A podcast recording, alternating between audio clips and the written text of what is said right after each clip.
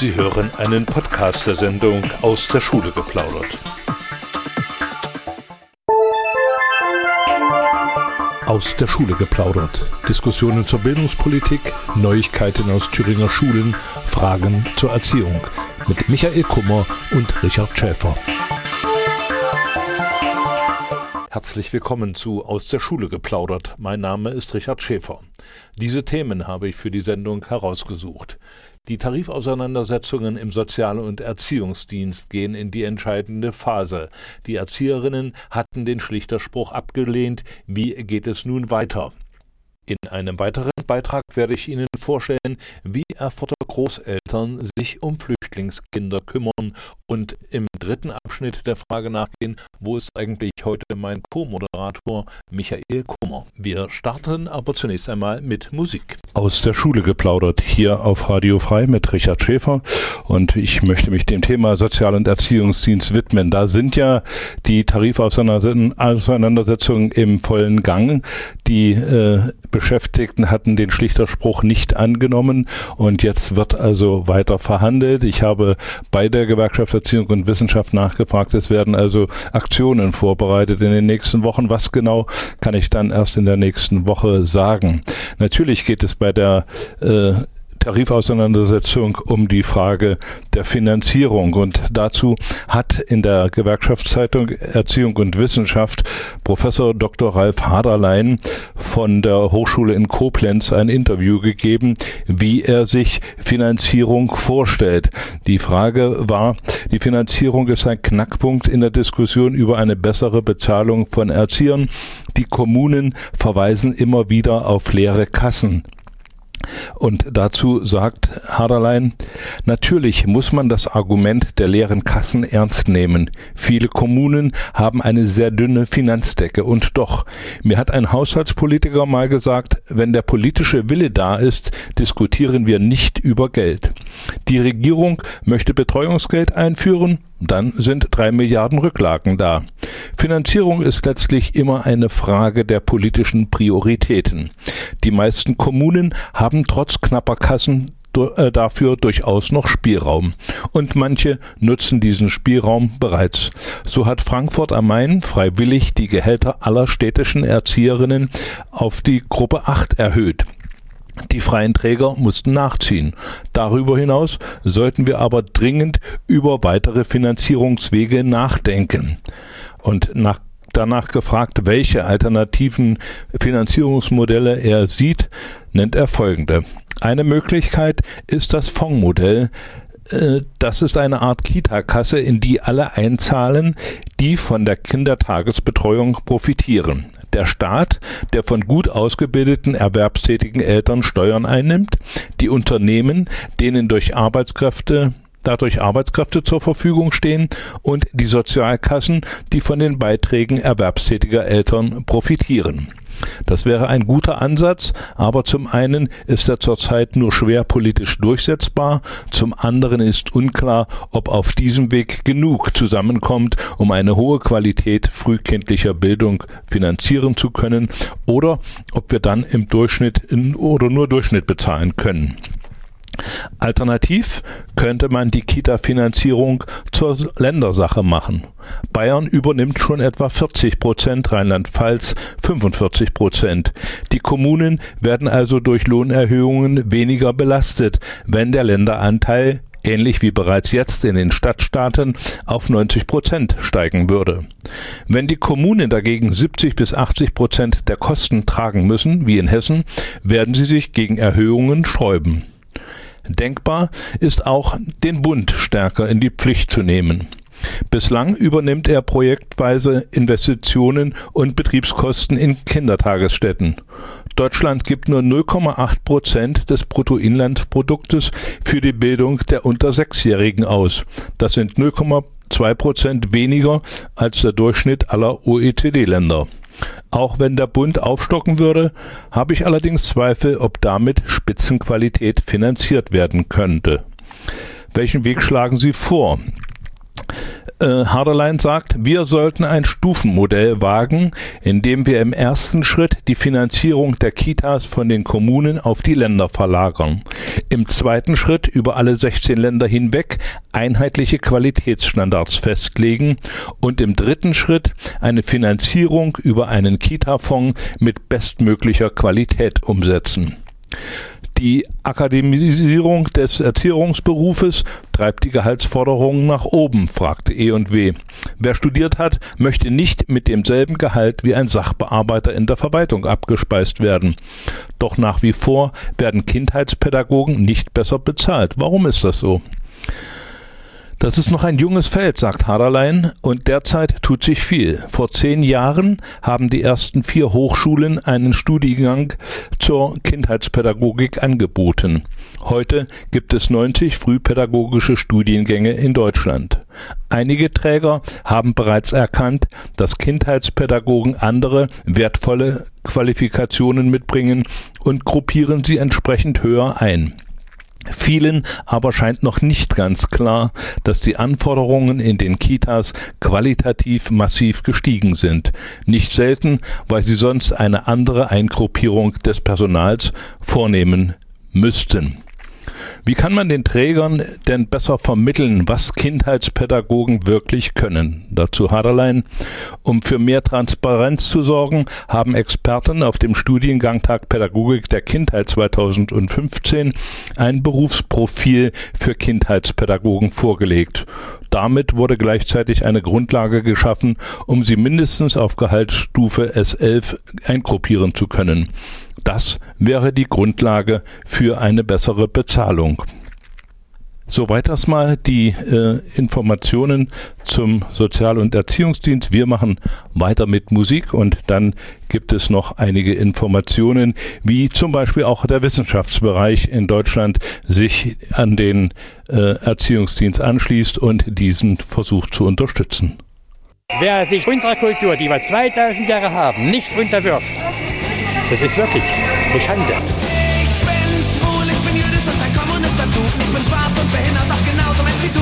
Kann Deutschland sich nicht mehr selber regieren? Das ist nicht mehr Deutsches, Brauchen wir da schon Ausländer? das ist nicht mehr Männliches. Wir haben einen deutschen Schäferhund gehabt, jetzt sind wir Deutsche. Du bist einer von Milliarden und das musst du akzeptieren. Du bist einer von Milliarden Herrschern auf der Welt. Du willst dich für ein offenes Miteinander einsetzen und dich mit anderen vernetzen. Du hast Projektideen, aber kein Geld. Der lokale Aktionsplan gegen Rechtsextremismus der Stadt Erfurt unterstützt dich. Du findest uns auf www.lap-erfurt.de und in der Gotthardstraße 21 bei Radio Frei. Sie hören aus der Schule geplaudert hier auf Radio Frei mit Richard Schäfer. Und weiter geht es mit Fragen zum Sozial- und Erziehungsdienst in Deutschland. Die Wissenschaftler unterstützen die Forderung nach einer angemessenen Entlohnung. Den enormen Ansprüchen der Sozial- und Erziehungsberufe muss mit einer deutlichen Aufwertung begegnet werden, wobei die Kommunen nicht allein gelassen werden dürfen. Das fordern Wissenschaftlerinnen und Wissenschaftler jetzt mit einem nachdrücklichen Appell an Politik und Gesellschaft. Sie setzen damit bundesweit ein Zeichen der Solidarität mit den Beschäftigten im Sozial- und Erziehungsdienst. In dem Aufruf heißt es, weit mehr als 1,4 Millionen Menschen sind in Deutschland inzwischen in Arbeitsfeldern des Sozialen, der Bildung und der Erziehung beruflich tätig. In der Kinder- und Jugendhilfe betreuen und fördern gut 700.000 dieser Fachkräfte Kinder, Jugendliche und deren Familien, um ihnen zu helfen, ihren Ort für ein angemessenes Leben zu finden. Mehr als 400.000 Pädagoginnen sind im Feld der Pädagogik der frühen Kindheit sozial und erzieherisch tätig. Als Wissenschaftler und Wissenschaftlerinnen, die sich in Forschung und Lehre mit Fragen der Bildung, Erziehung, Hilfe und Betreuung beschäftigen, unterstützen wir das Anliegen der Beschäftigten nachdrücklich, ihre berufliche Tätigkeit jetzt aufgewertet zu sehen. Kindern das Erleben von Bildungserfahrungen zu ermöglichen, Jugendliche bei der Bewältigung von Krisen und Problemen zu unterstützen und Eltern bei der Gestaltung ihres Alltags mit Kindern zu begleiten. Diese Tätigkeiten stellen enorme Anforderungen an die Mitarbeiterinnen im Erziehungs-, Bildungs- und Sozialsektor. Nachhaltig sichern sie die Lebensqualität und die Zukunftsfähigkeit unserer Gesellschaft mit und zu Recht erwarten sie eine finanzielle Entlohnung, die der von ihnen erbrachten Leistung entspricht. Die Entlohnung der Beschäftigten muss endlich ihrer gesellschaftlichen Bedeutung, Wirkung und Produktivität entsprechen. Empirische Studien belegen, dass über eine gerechte Entlohnung die Beschäftigten in den Sozial-, Erziehungs- und Bildungsberufen endlich das erfahren könnten, was die Gesellschaft ihnen schuldet, Anerkennung. Soweit ein Aufruf aus äh, der Wissenschaftler Deutschlands, der unterzeichnet ist von zahlreichen Wissenschaftlern der Hochschulen und Universitäten in Deutschland, also auch hier aus Thüringen. Und wer möchte, kann diese, diesen Aufruf auch mit unterzeichnen. Er ist zu finden auf der Internetseite www.gew.de und äh, da kann man also auch sehen, wer diese Forderungen bereits unterstützt hat. Wir machen jetzt erstmal weiter mit Musik und danach geht es um das große Thema Flüchtlinge in Deutschland und ich werde ein Beispiel zeigen, wie Großeltern hier in Erfurt sich diesem Thema gewidmet haben. Das Hörertelefon ist erreichbar unter 0361 737 4 mal die 8 aus der Schule geplaudert hier auf Radio Frei heute mit Richard Schäfer.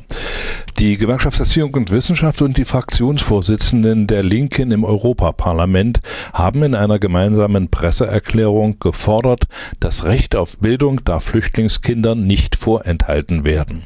Darin heißt es, in dem Zitat von Willy van Ooyen, Vorsitzender der linken Fraktionsvorsitzendenkonferenz, hier besteht dringender Handlungsbedarf. Jedes Flüchtlingskind hat von Anfang an das Recht auf Bildung, jedes Flüchtlingskind im schulpflichtigen Alter das Recht auf einen Schulbesuch, auch in den Erstaufnahmeeinrichtungen und somit schon vor Einsetzen der Schulpflicht, die erst beginnt, wenn sie die Erstaufnahmeeinrichtung verlassen.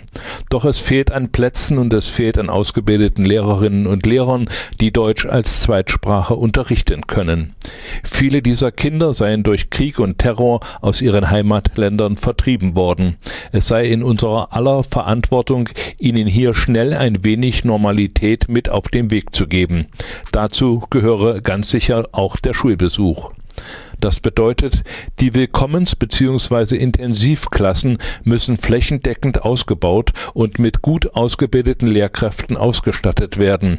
Die Kultusministerien sind nun gefragt, zeitnah gute Weiter- und Fortbildungsmöglichkeiten für Lehrerinnen und Lehrer anzubieten. Nur mit intensiver Förderung werden die jungen Flüchtlinge dann den Sprung von den Willkommens- bzw. Intensivklassen in die Regelklassen schaffen. Dazu gehört auch die die Mitarbeit unter anderem von Schulpsychologen. Die entsprechenden Gelder und Ressourcen müssen ohne Wenn und Aber jetzt in die Lehrerbildung und an die Schulen fließen, so van Ooyen abschließend.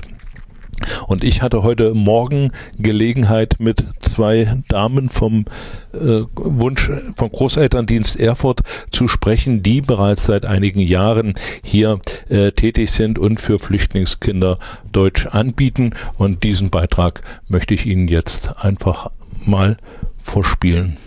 Dienst Karin Griese und Helga Marion Holme und wir wollen natürlich jetzt, wie angekündigt, auch das Thema Arbeit mit Flüchtlingskindern äh, erläutern, denn die Wunscheltern oder Wunschgroßeltern haben da schon, ich glaube, vor zwei Jahren angefangen, in äh, Erfurter Flüchtlingsheimen hier Kontakt äh, zu suchen mhm. und mit mhm. Kindern auch Deutsch zu üben. Vielleicht erzählst du mal, wie das gekommen ist und was ihr da gemacht habt. Was ich an unseren Wunschgroßeltern so schätze, ist einfach, dass sie auch diesen Weitblick haben und wir laden zu unserem Frühstück immer mal wieder auch Persönlichkeiten aus der Stadt ein und wurden durch Frau Tierbach sozusagen auf die Situation der Migrationskinder verstärkt hingewiesen. Und es waren unsere Wunschgroßeltern, die auf uns zukamen und sagten, wir können uns vorstellen, dass wir eine Art Spielzimmer in den Jugendcare-Einrichtungen eröffnen und dort uns regelmäßig einmal die Woche treffen, um mit den Kindern zu spielen, um erste Deutschkenntnisse zu vermitteln. Das, da neigen sich jetzt die ersten zwei Jahre dem Ende entgegen. Es ist eine Situation, die von allen Seiten sehr geschätzt wird. Für uns ist es einfach schön, sozusagen diese kleinen lebendigen Geister dort zu erleben, den Kindern auch ein bisschen Kindheit, die ja bei der persönlichen Thematik, die Sie alle haben, sicherlich gelitten hat, ihnen ein wenig hier ein Willkommen zu geben, den Großeltern die Möglichkeit zu geben, sich also auch über ihr eigentliches Ehrenamt hinaus zu engagieren. Und inzwischen ist das also ein ganz fester Punkt in unserem Großelterndienst geworden. Ein wichtiges äh, Motiv war seinerzeit, glaube ich, auch die Situation, die nach wie vor ja für die Flüchtlingskinder ist. Sie müssen drei Monate erst hier sein, ehe sie in die Schule kommen können. Und die Frage war, oder äh, sie Deutschunterricht äh, bekommen können, die Frage war ja, was machen die in den drei Monaten? Und diese drei Monate zu überbrücken, das war eigentlich auch so eine, eine Idee, mit den Wunschgroßeltern dahin zu gehen. Ja, wir wollten sozusagen diesen Kindern den Start hier einfach erleichtern erleichtern. Inzwischen hat sich die Situation geändert. Also die Bestimmungen sagen jetzt, dass die Kinder sofort den Schulbesuch aufnehmen sollen, allerdings erst ein äh, halbes Jahr eine Vorbereitungsklasse haben, um einfach den Anforderungen in Deutsch angenähert zu werden. Wir haben jetzt unseren Fokus auf diese Kinder anfänglich gelegt, die hier keinen Kindergartenplatz haben, einfach um ihnen losgelöst von den Eltern die Möglichkeit zu geben, mit anderen Kindern zu spielen, entsprechende ähm, Materialien zu haben. Wir wurden da in wirklich toller Art und Weise von Euratibor äh, unterstützt, mit denen wir über das lokale Bündnis Kontakt haben, die uns die ganzen Materialien für die Kinder zur Verfügung gestellt haben. Und äh, es ist faszinierend zu sehen, mit welcher Leichtigkeit Kinder Fremdsprachen lernen. Gerade gestern äh, war ich eine derjenigen Großeltern, die das Spielzimmer betreut haben. Und wir hatten einen kleinen Dreijährigen, der alles fließend nachsprach, was wir sagten. Und es sind sehr herzliche Kinder und äh, insofern auch ein schöner Moment, aber neben dem eigentlichen Ehrenamt, was wir ja haben, nebenher. Weil das ist ja auch zeitlich begrenzt und nicht immer möglich. Und da gibt es natürlich auch von den Kindern, aber auch deren Eltern, glaube ich, sehr unterschiedliche Vorstellungen, was da an Betreuung äh, möglich oder notwendig ist äh, ja, soweit die Verständigung überhaupt möglich ist. Denn in diesen Einrichtungen, da kommen ja auch die Eltern ohne Deutschkenntnisse an. Und es ist oft so, dass dann also ein Elternteil erstmal da bleibt, weil die Kinder natürlich auch streckenweise wirklich traumatische Erfahrungen gehabt haben, dass das Kind loslassen kann. Auch die Eltern sich erkundigen, wie geht denn irgendwas. Und dann äh, engagiert sich so ganz spontan eine Wunschgroßmutter von uns und gibt auch dieser Familie Hilfeleistung. Also das ist ein sehr sehr schönes Miteinander, was wir da sehen. Nicht fordernd, aber auch sehr herzlich. Wird das auch äh, von den äh, Flüchtlingsfamilien entsprechend anerkannt und honoriert?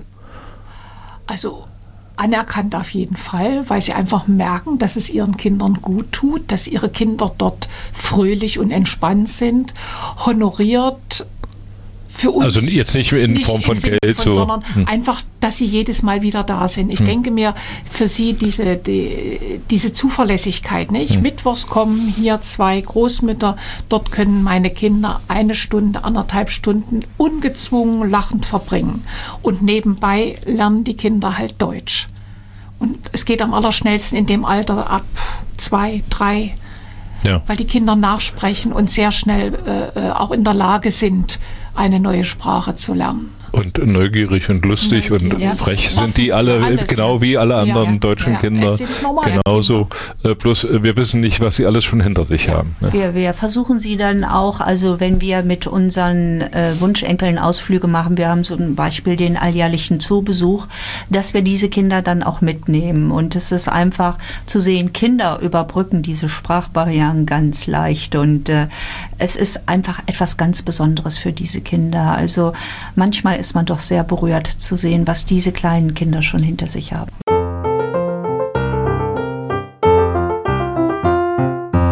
Fledermausgeschichten für unsere kleinen Hörer im Bürgerradio montags und donnerstags ab 19 Uhr auf UKW 96,2 MHz. Wir haben das Thema Omas und Flüchtlingskinder jetzt äh, bearbeitet. Ihr seid da also weiter dran und äh, geht also nach wie vor einmal in der Woche in die Flüchtlingsunterkünfte äh, und spielt mit den Kindern da, um ihnen auch so über Memory und andere Weisen äh, Deutschkenntnisse beizubringen. Ja, und dabei sind uns auch diese älteren Kinder eben sehr ins Auge gefallen. Also es gab äh, Spielsitzungen, wo wir plötzlich mit 16 Kindern konfrontiert waren. Und wir haben gesagt, ja, was wird eigentlich aus diesen größeren Kindern in ihrer Freizeit? So hatten wir dann äh, mit dem lokalen Bündnis eben die Überlegung, was können wir denn tun, um ein kostenfreies Ferienangebot für die Kinder zum Beispiel zu haben. Und wir haben uns gefreut, wie das genutzt wurde. Es waren also teilweise rührende Begegnungen, wie wir hörten. Und die Kinder sind zahlreich erschienen und haben so 14 Tage lang wenigstens eine Ahnung, wie schön Ferien sein können, gehabt. Und wir haben dann auch gesagt, wir würden das sehr gerne weiterführen und können das mit dieser Förderung, die wir durch C&A erhalten haben, jetzt auch machen. Und wir freuen uns, dass wir diese qualifizierte Begleitung eben auch bekommen durch die Universität. Ähm, heute Morgen hatte ich bereits Kontakt zum Schulamt, dass wir Schulen benannt bekommen, dass wir dort eingetaktet werden, weil natürlich in der Bevölkerung im Moment auch sehr viel Hilfsbereitschaft für die Flüchtlinge äh, gegeben ist und so, so dass es auch ankommt und genutzt werden kann. Und wir werden jetzt also in Verbindung mit dem Großelterndienst, wobei er dann eben die begleitende Funktion hat für Freizeitveranstaltungen mit den Kindern, diese Deutschkurse anbieten können. Was ist da konkret angedacht? Ihr habt euch an die Universität gewandt, um da Studenten zu ja, akquirieren, ja, die ja. sich äh, für so äh, Unterricht äh, bereit erklären. Ich habe den Lehrstuhlinhaber, Professor Völdes, angesprochen und äh, wir haben uns erstmal ausgetauscht, welche Überlegungen dazu überhaupt an der Universität ähm, existieren, Deutsch als Zweitsprache äh, mit in das Studienprogramm aufzunehmen. Und wir haben darüber dann hinaus überlegt, wie können wir denn hier einfach Synergien fließen lassen, was können wir gemeinsam gestalten. Und daraus gehen jetzt dann ab äh, November erstmal fünf Deutschkurse sozusagen äh, in die Startphase, die durch die Universität begleitet werden und wo wir hoffen, einfach den Kindern beim Ankommen hier die richtige Rüstzeit mitgeben zu können. Also eine äh, wieder eine neue Aufgabe, äh, die dazugekommen ist, die also jetzt ein bisschen eigentlich weg ist, auch äh, aus der Sicht der Großeltern, oder? Ja, aber gerade Großeltern, die ja eine Lebenserfahrung mitbringen, wissen aufgrund ihrer eigenen familiären Laufbahn sozusagen, wie wichtig Ausbildung ist, wie wichtig Chancen nutzen ist. Und äh, ich denke, wer ist nicht berührt durch die Bilder, die durch die Presse gegangen sind? Und insofern geht es einfach darum, dieses Potenzial jetzt zum Wohle dieser Kinder, also zu aktivieren, zu bündeln, zu koordinieren. Und ich denke, da sind wir auf einem guten Weg. Was schwebt euch denn da quantitativ äh, mäßig vor? Wie viele äh, Studenten oder Studierende äh, habt ihr gewonnen oder äh, seid ihr dabei zu gewinnen? Und wie soll das dann ablaufen? Also das also passiert am Lehrstuhl. Ich hm. habe erste Zahlen bekommen. Wir sind noch nicht am Ende und wir haben gesagt, wir planen jetzt erstmal mit Sicherheit, sodass wir sagen, wir beginnen mit fünf Kursen. Es können aber locker auch noch mehr werden. Es sieht so aus, aber dann würde ich Aussagen machen, die noch nicht also gefestigt sind. Also ich denke, dass das etwas mit Zukunft sein wird. Welche Sprachen werden denn gebraucht, werden denn äh, unbedingt vermittelt? Also dort geht es dann um Deutsch als Zweitsprache, um die Kinder hier in die Alltagssituation, gerade die schulische Situation ähm, zu erleichtern. Und es sind angesprochen eben einfach die Kinder, die hier an den Schulen, an der Regelschule ankommen, dass sie eben die Begleitung haben, um Leuchter mit der deutschen Sprache vertraut zu werden. Nun gibt es ja an der Universität auch äh, Studenten aus anderen Ländern, äh, die vielleicht aus den Heimatländern der jetzigen Flüchtlinge kommen. Kann man die für die äh, Aufgabe auch gewinnen? Das wird sich zeigen. Da bin, habe ich jetzt keine genauen Informationen dazu, aber ähm, aus meinem privaten Umfeld kenne ich jemanden, der also sagt, ich würde mich da gerne einbringen. Und wir haben zum Beispiel auch eine syrische Familie in unserem Großelterndienst vermittelt, wo die Mutter alte Sprachen studiert hat und sie sagt, ich stehe Ihnen jederzeit bereit, wenn wir Sie irgendwie unterstützen können in der Verständigung.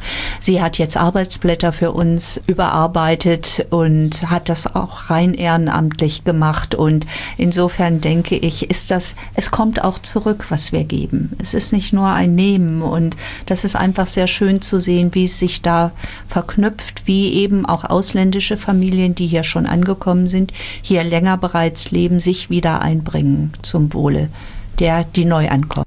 Das war Marion Heume, Helga Marion Heume mit Karin Krise vom Großelterndienst Erfurt, die hier Wunschgroßeltern an Kinder vermitteln. Wir machen weiter mit Musik und zwar kommen die Beatles und danach geht es noch, äh, muss ich noch mal fragen, wo eigentlich mein Co-Moderator heute ist. Sie hören aus der Schule geplaudert hier auf Radio Frei mit Richard Schäfer und mein Co-Moderator Michael Kummer ist heute im Außendienst und ich habe mit ihm, bevor er abgereist ist, zu einer wichtigen Konferenz ein Telefoninterview führen können. Das Jahrhundertspiel. Fußball und gesellschaftliche Ordnung im 20. Jahrhundert. So lautet der Titel einer Konferenz, die am 17. und 18. September im Zentrum für zeithistorische Forschung stattfindet. Dass der Fußball seine eigenen Gesetze hat, ist eine bekannte Weisheit. Die Tagung geht der Frage nach, inwieweit der Fußball im 20. Jahrhundert gesellschaftlich prägend wirkte. Die Konferenz Das Jahrhundertspiel Fußball und gesellschaftliche Ordnung im 20. Jahrhundert untersucht einerseits, welche spezifischen gesellschaftlichen und kulturellen Ordnungssysteme der Fußballsport generierte. Gleichzeitig ist zu fragen, inwieweit die Eigenheiten des Fußballs sich sperrig oder sogar resistent gegenüber politischen oder gesellschaftlichen Herrschafts- und Deutungsmustern zeigten. Thüringer Teilnehmer wird Michael Kummer sein sein. In der Rubrik Geld schießt Tore, der wirtschaftliche Siegeszug des Fußballs, hält Dr. Michael Kummer, mein Co-Moderator, hier in der Sendung aus der Schule geplaudert, zu dieser Konferenz einen Vortrag zum Thema Fußball als kapitalistische Leistungsinsel im Sozialismus. Am Telefon begrüße ich jetzt Michael Kummer. Hallo Michael. Hallo. Welche Erwartungen stellst du denn an diese Konferenz und was ist da konkret deine Aufgabe? Also meine Aufgabe ist da auch einen Vortrag zu halten, das kann ich dann noch mal kurz erläutern. Ähm, meine Erwartung selber ist äh, die, dass dort einfach quasi die wissenschaftliche Prominenz versammelt ist, die dieses Thema, nämlich also Fußball und Geschichte, äh, wissenschaftlich erforscht. Ähm, die sind einfach dort äh, alle zugegen ähm, oder fast alle und ich freue mich einfach drauf, sozusagen Spitzenleute der Wissenschaft äh, und der Forschung dort zu sehen, deren Vorträgen zu lauschen und dass man vielleicht sogar in eine Diskussion reinkommt. Fußball ist ja nun ein äh, gesellschaftlich scheinbar prägendes Thema. Kann die Konferenz da also konkret auch Antworten geben, inwieweit das 20. Jahrhundert auch durch Fußball geprägt worden ist? Ja, das hoffe ich doch, dass die Konferenz diese Antworten gibt. Also die, ich meine, in Teilaspekten ist das ja bereits beantwortet. Da gibt es eine zahlreiche Publikationen dazu. Ähm, ansonsten hoffe ich, dass jetzt, sagen wir mal, neue Impulse oder neue Erkenntnisse, zumindest in Teilfragen, dort nochmal auf den Tisch kommen. Ähm, dass es in gewisser Weise, sagen wir, für die zweite Hälfte des 20. Jahrhunderts in allen westlichen, also sagen wir westeuropäischen Gesellschaften prägend war, das ist, glaube ich, außer Frage. Man kommt jetzt nach und nach dahingehend auch zu den Erkenntnissen über das, sagen wir, das osteuropäische System, sozialistische System, dass auch dort der Fußball in gewisser Weise einen eigenen Sinn entwickelt hat und sich äh, das auch gebrochen hat. Also bestimmte Herrschafts- und äh, Strukturen und Deutungsmuster haben sich dort einfach gebrochen, beziehungsweise haben die Leute vor Ort ein einen starken Lokalpatriotismus äh, entwickelt. Also selbst Parteikader äh, mittlerer Ebene haben dann trotzdem ihrer Fußballmannschaft dieses und jenes zugeschanzt entgegen allen Parteitagsbeschlüssen, äh, dass sie das gar nicht durften. Also das ist hochinteressant, diese Entwicklung zu sehen. Ähm, die Frage der Konferenz, die da drüber steht, ist ja, hat der Fußball das sozusagen generiert oder andersrum? Und das ist tatsächlich äh, schwierig und das ist so ein bisschen die Frage nach dem Huhn und dem Ei. Zu den äh, politischen und gesellschaftlichen Herrschafts- und Deutungsmustern gehört ja auch das Thema Frauen und Fußball. Da hat sich in den letzten 20 Jahren ja einiges geändert, nicht zuletzt durch die Erfolge der deutschen Fußballnationalmannschaft der Frauen, die da Weltmeister geworden sind und äh, Seriensieger äh, geworden sind. Äh, das ist also eines der Ergebnisse, äh, die, äh, wo der Fußball prägend auf die Gesellschaft auch eingewirkt hat. Ja, das ist er durchaus, ja. Also ich, ich glaube, dass das ähm, tatsächlich auch eine emanzipatorische Wirkung hat. Ähm, ich bin gespannt auf die weitere Entwicklung, aber das, ähm, das was in den letzten Jahren da stattfand äh, und äh, auch an Forschung dazu, ist hochinteressant. Ähm, es gibt ganz oft in diesen Bereichen, im DDR-Bereich, äh, also im ostdeutschen Bereich, eine, eine schnellere Entwicklung und frühzeitigere Entwicklung als im Westen. Das ist interessant. Also sowohl bei Männern, ähm, was jetzt Professionalisierung betraf und Bezahlung der Spieler und so weiter. Äh, und genauso bei der Frauenfußballentwicklung ähm, hat die äh, DDR dann, soweit ich das zumindest überblicke, äh, dann doch eine schnellere Entwicklung genommen, auf lokaler Ebene zumindest. Ähm, was die Nationalmannschaft betraf, dann nicht. Wir haben ja nur, glaube ich, ein Länderspiel gemacht ähm, in Babelsberg damals und zwar verloren, aber 1990 noch gegen Tschechien. Aber ansonsten ist das eine spannende Geschichte in der Tat. Was ist jetzt konkret dein Beitrag? Mein Beitrag äh, beschäftigt sich nicht mit dem Frauenfußball, sondern ähm, ich schaue aus ostdeutscher Perspektive darauf, ähm, wie der Fußball und äh, Wirtschaft miteinander verbunden waren. Also Überschrift meines Beitrags ist Fußball als kapitalistische Leistungsinsel im Sozialismus. Das ist ja schon mal ein Widerspruch an sich. Den versuche ich aber aufzulösen und zu erklären, äh, dass das sehr wohl, dass es da quasi kapitalistische oder marktwirtschaftliche Zwänge und ähm, äh, Wettbewerbssituationen gab, äh, die man mit einer, einer Sportideologie äh, sozialistischer Prägung, also mit Bindung an Betriebssportgemeinschaften, Amateursport und so weiter, ähm, die sich da gar nicht verbinden ließen. Also weil eben diese Lokalpatriotismen und Regionalpatriotismen so stark waren. Und deswegen, das versuche ich zu erklären und wie das umgangen wurde in der DDR. Und das ist eingebettet in einen Block, der, wo es generell um den wirtschaftlichen Siegeszug des Fußballs geht. Und für die westdeutsche Sicht wird der Dr. Nils Havemann einen Vortrag halten, die Bundesliga ein Wirtschaftswunder, der ist ein renommierter ähm, Historiker, auch was so Sportgeschichte, Fußballgeschichte betrifft. Er hat ähm, über den DFB im Nationalsozialismus ein dickes Buch vorgelegt. Sehr empfehlenswert. Da bist du natürlich äh, auf äh, hochrangigen Podest mit den anderen Referenten. Ja, wo, ich mache das, muss ganz ehrlich sagen, äh, ich mache das ja nur nebenberuflich nebenbei. Äh, ich habe aber mit dem Thema habe ich mich ja promoviert äh, und so eine sagen wir, systematische regionale Studie über die Verbindung von ähm, Herrschaftsstruktur, Wirtschaftsanreizen und Fußball. Das habe ich ja auf Thüringer Gebiet gemacht, also die beiden Fußballclubs Karl Zeiss und Rot-Weiß miteinander verglichen. Und das ist leider, muss man inzwischen sagen, bisher die einzige Arbeit, die das systematisch auf regionalem Gebiet macht. Ähm, und deswegen werde ich dort eingeladen. Die äh, Dissertation ist jetzt ähm, also schon in Anführungsstrichen äh, drei, vier Jahre alt. Äh, da könnte gerne, könnten gerne weitere Forschungen dazu angestellt werden und, und daran andocken, ist aber bis jetzt nicht passiert. Das heißt, da wäre also noch eine Habilschrift äh, drin für dich, wenn du Zeit hättest. Wenn ich Zeit hätte und mir das jemand bezahlen würde, äh, also hier mein Aufruf, sponsert mich. Okay, äh, Micha, wäre denn dieses Thema Fußball und gesellschaftliche Ordnung auch ein Thema für Thüringen, für eine Konferenz, für eine mhm. Auseinandersetzung?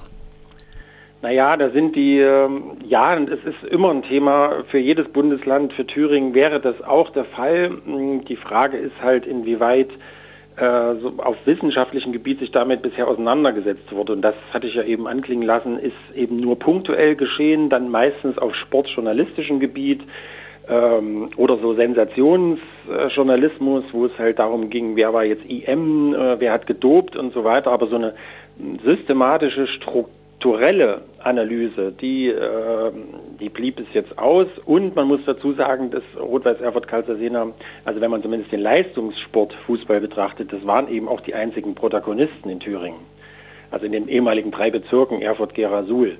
Äh, mit wenigen Ausnahmen. Also Motor Suhl hat mal ein Jahr in der ersten Liga gespielt und so weiter. Aber das waren die einzigen Fußballclubs im heutigen Gebiet des Thür Thüringens. Äh, ansonsten müsste man in die Ebene des äh, Breitensports gehen und sich die BSG anschauen und vor allen Dingen die großen BSG, also Wismut Gera zum Beispiel, äh, Motor Altenburg etc., aber das ist bis jetzt nicht erfolgt.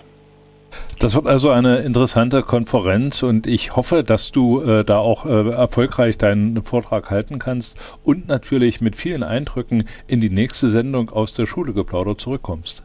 Ja, danke. Ich würde mich freuen, wenn ich darüber noch einmal ein bisschen erzählen kann. Vielen Dank.